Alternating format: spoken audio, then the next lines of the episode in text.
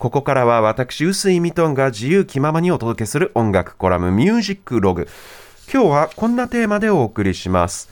ソウルミュージックの聖地マッスルショールズ大企業に振り回され続けた小規模事業者のブルースを聞け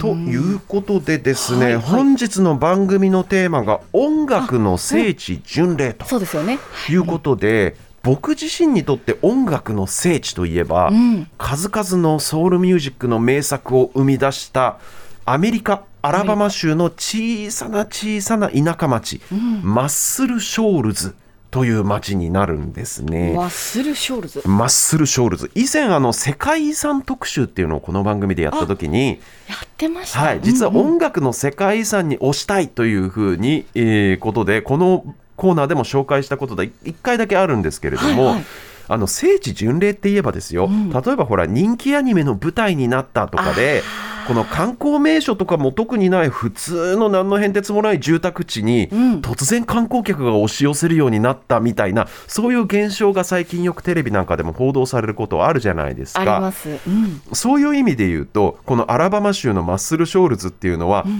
僕も行ったことあるんですけど本当になんでこの街でこんなにたくさんのソウルの名盤が生み出されたの？ってにわかには信じがたいような。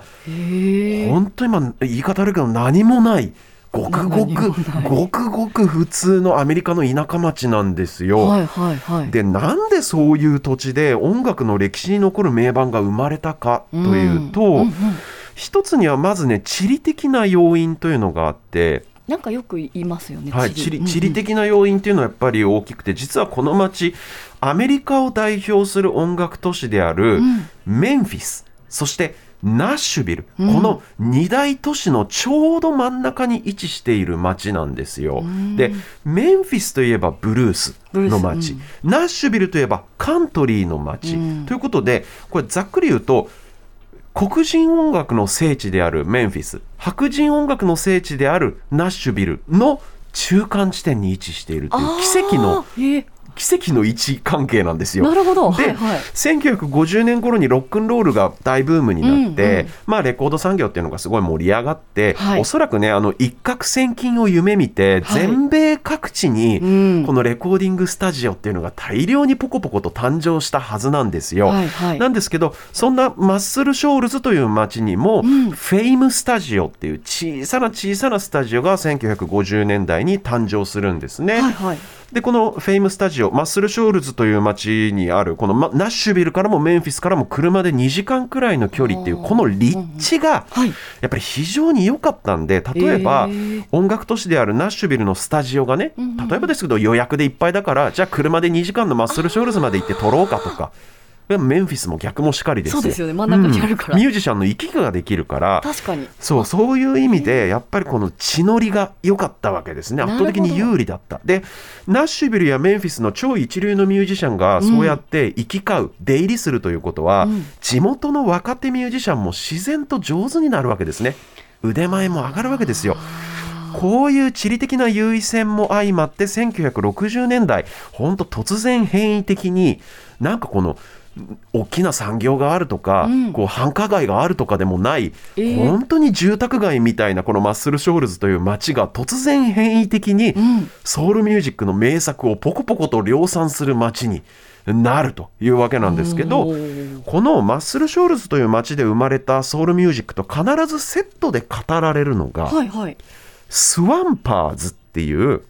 まあ、これねバンド名みたいなスタジオミュージシャン集団の名前なんですよ。スワンパーズスワンパーズ。はいはい。これどんなグループかっていうと地元の白人ミュージシャンの集まりで、えー。つまりですね、フェイムスタジオ、そのマッスルショールズにある小さな田舎町にあるレコーディングスタジオ、フェイムスタジオの専属のバンドなるほど。はいはい。白人のミュージシャンなんですけど、そのフェイムスタジオ座付きの専属バンドをスワンパーズというふうに呼ぶわけなんですよ。でもうアレサ・フランクリンからウィルソン・ピケットからもう数々の名盤ソウルの名盤で非常にソウルフルな演奏をしていた、うん。でもそのソウルミュージックっていうのは基本的には黒人の音楽ですから、はいはい。実はこれバックのを務めていたミュージシャンが白人だったっていう意外性も相まって、うん音楽ファンロックファンの間では非常に彼ら有名な存在なんですね。だマッスル・ショールズといえばスワンパーズみたいなイメージがこの音楽ファンの間ではあるんですよ。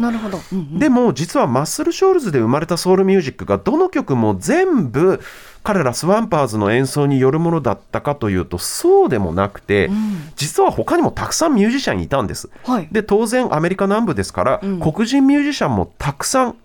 いたんですね。はい。そのフェイムスタジオに出入りしていたミュージシャンで、うんで黒人ミュージシャンによる、あの専属のバンドっていうのも別にあったんですよ。なるほど。なので、うん必ずしもその白人バンドのスワンパーズが演奏していたっていうわけではなくて、うんはい。他の黒人ミュージシャンによる演奏の作品もかなり多いのに、なぜかこのマッスルショールズという街イコール白人バンドスワンパーズのサウンドと一般的には認識されちゃってるんですね。結びつけられて認識されてる。でなんでそういうイメージが作られたかというと、はい。こういうねこの地方のレコーディングスタジオって言うなればニューヨークとかロサンゼルスとか都市部にある大都会の大手のレコード会社から仕事を受注してレコーディングすることが多かった。つまりうん下請け業者みたいな感じなんですよ。下請けの町工場みたいなイメージ。うん。なるほど。大企業の例えばトヨタの車に乗るこの部品を使ってるあ作ってる作ってる。町の工場みたいなイメージですかね。ではいはいそのこのねマッスルショールズにあるフェームスタジオという小さなスタジオに仕事を発注していた、えー発注していた大手のレコード会社っていうのはアトランティックというんですけれども、あのね特に売れそうなシングル曲とかリード曲は白人のミュージシャンを起用するようにっていうふうにどうやら注文してたという説があってですね。まあもしこの説が本当だったとしたら結構ひどい話ではあるんですけれども、ね。ただこれって単純な人種隔離主義的な考え方っていうよりはむしろアトランティックその大手レコード会社のプロデューサー的にはむしろですよ。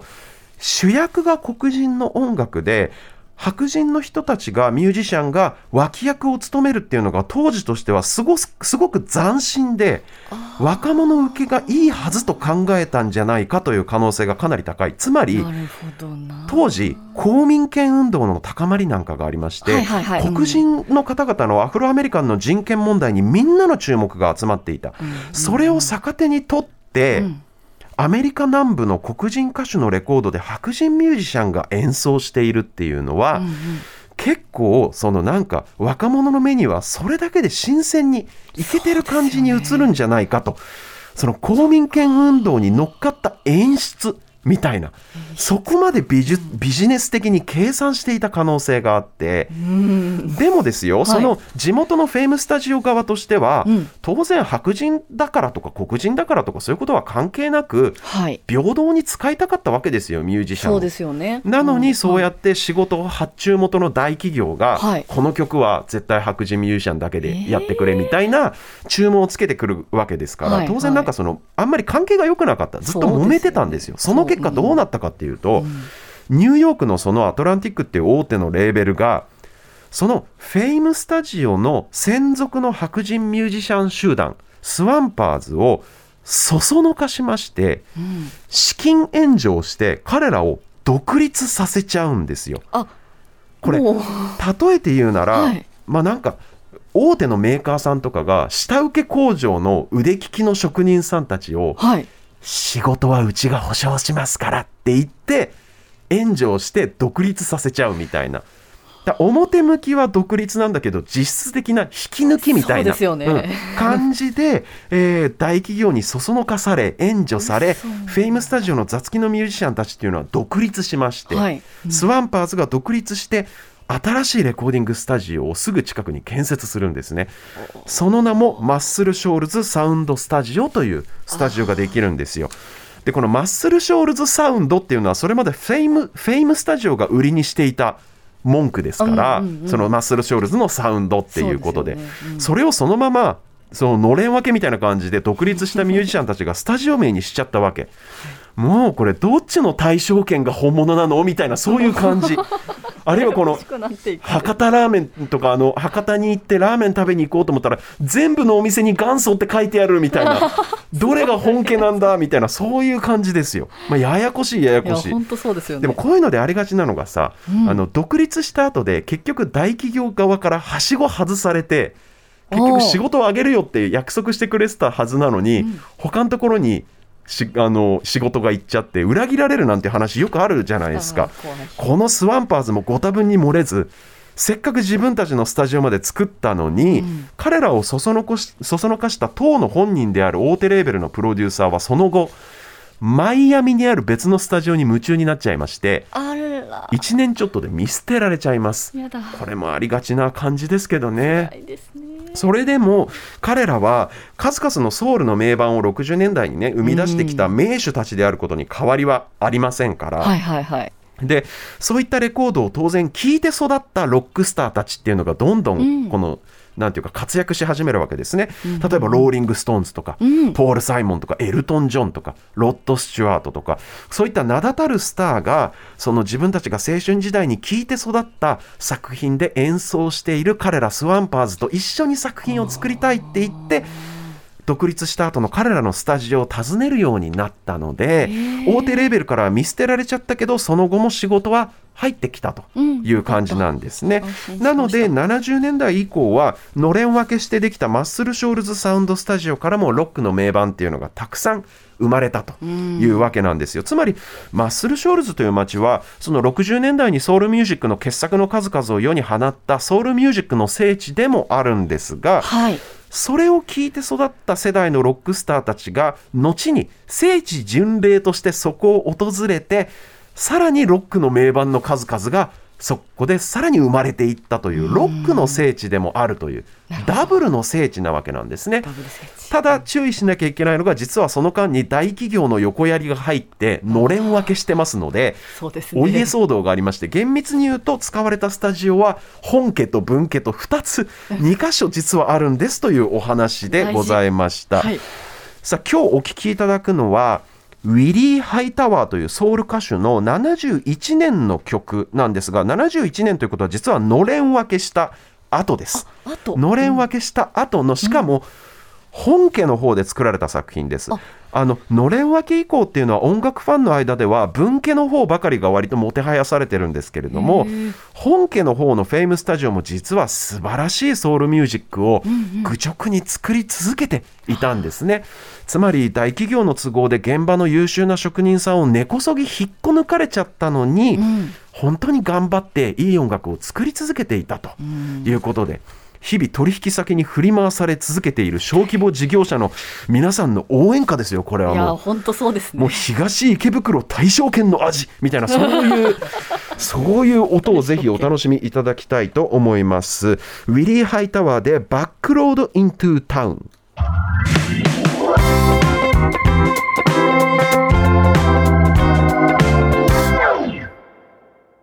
いやーでもさ本当にどの業界もやっぱりものづくりっていうのはそうですね。ね、その中小企業さんとか小規模事業者さんが請け負ってね、一生懸命日々作っているわけですよ。それでまあその取引先からこの約束をされても、ん。あもう次次のあれは別のところに頼んだからみたいなことで簡単に切られるなんていうことがあってねそれはもう音楽の世界でもそうでマッスルショールなんてまあ聖地ロックの聖地だソウルの聖地なんて聞こえはいいけれども、実態としてやっぱりそういう大企業に振り回され続けたと。どうですか？染みませんか？この曲。そういうふうに思って聞くと。はあ染みる